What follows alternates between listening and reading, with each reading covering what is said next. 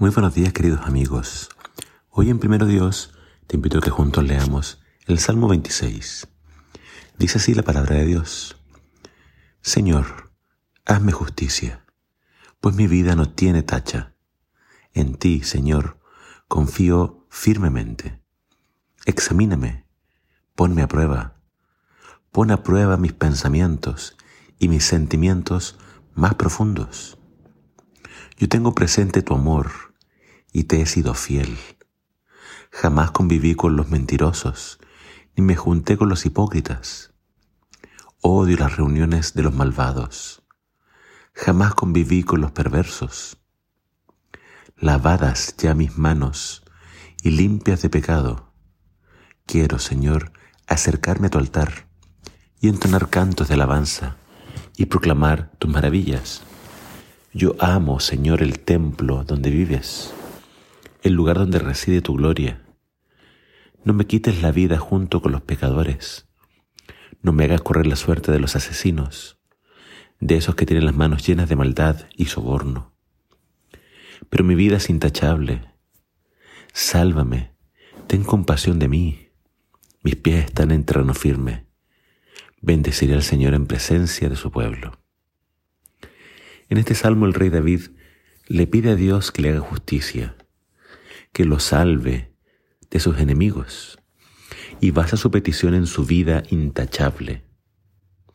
¿Era el rey David realmente intachable? Hay algunos pecados que David siempre evitó. El deseo de David siempre fue agradar a Dios, alejarse del mal y no incurrir en la compañía de personas que le pudieran influir para el mal. No, dice él, siempre fue su meta ser fiel a Dios. Su mayor deseo era entonces adorar a Dios en su templo, bendecir al Señor en presencia de su pueblo. El corazón de David entonces se inclinaba siempre a las cosas espirituales. Pero David no era completamente intachable.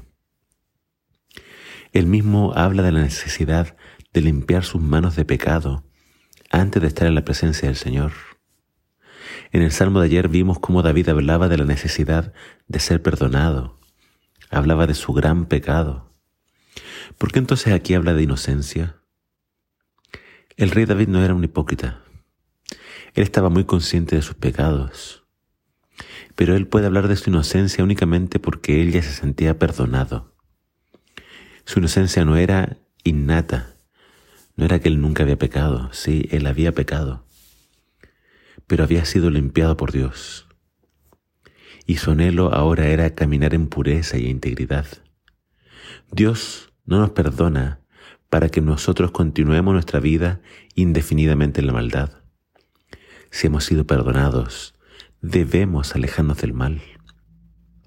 Debemos evitar la compañía de personas que no temen al Señor.